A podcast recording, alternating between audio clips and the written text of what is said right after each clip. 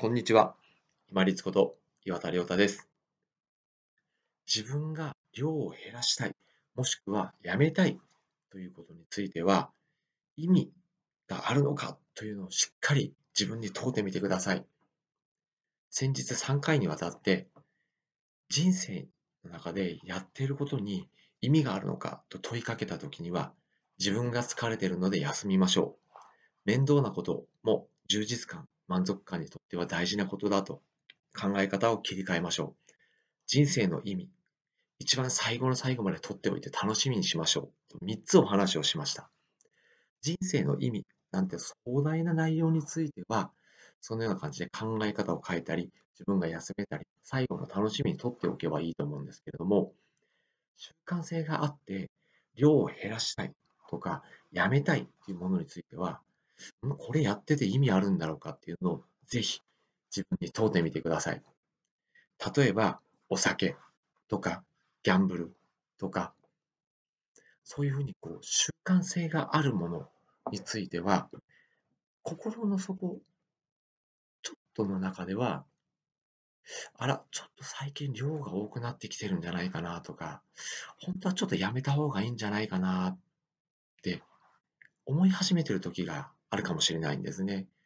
あとはそう思い出した。ギャンブルとかお酒と、あとタバコとかもそうですね。そういう時には、これやってて意味あるのかなって自分にしっかり問うてみてください。なぜこの意味を問うのか大事なのか。先ほどお話ししたみたいに、習慣性でやっている可能性が高いので、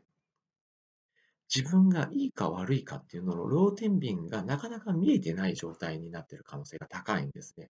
けれども、お酒これ飲みすぎてて、これ意味あんのかな吸いすぎてて、お金使いすぎてないかなギャンブル楽しいけど、すごく散財してないかな意味を問い始めたときに、必ずメリットとデメリットを比べて考えますよね。習慣的に使っているときには、このメリットの方しか見えてなくて、デメリットの方が、どうしても無意識の方にこう押し込まれてるんですよね。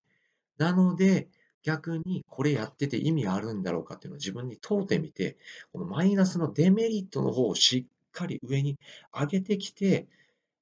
本当にこれでいいのかなと問い始めたときに、あ、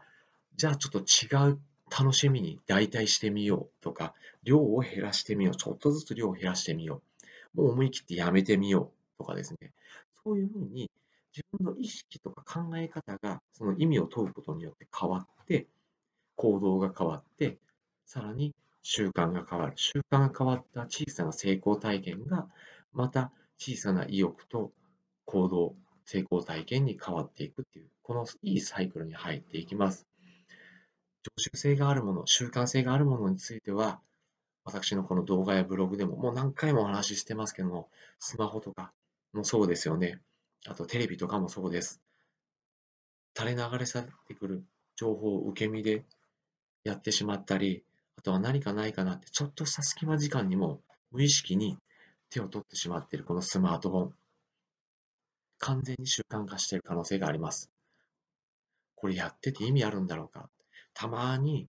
最初は見るつもりがなかった情報をずっと違うところをネットサーフィンしてることありませんか？で、終わった時に、うわ、ちょっと時間を無駄にしたなって嫌悪感に陥ることあるはずです。そういうのを避けるためには、あら、これやってて意味のかあるのかな？自分にしっかり問うてみてください。あ、いやもうそしたらやめる。っていうふうに、自分の意識が変わって行動がすっと変わります。常習性、習慣性があるもの、お酒、ギャンブル、タバコ、あとはこういう情報端末を使う SNS であったり、検索であったり、動画の視聴、ゲームもそうです。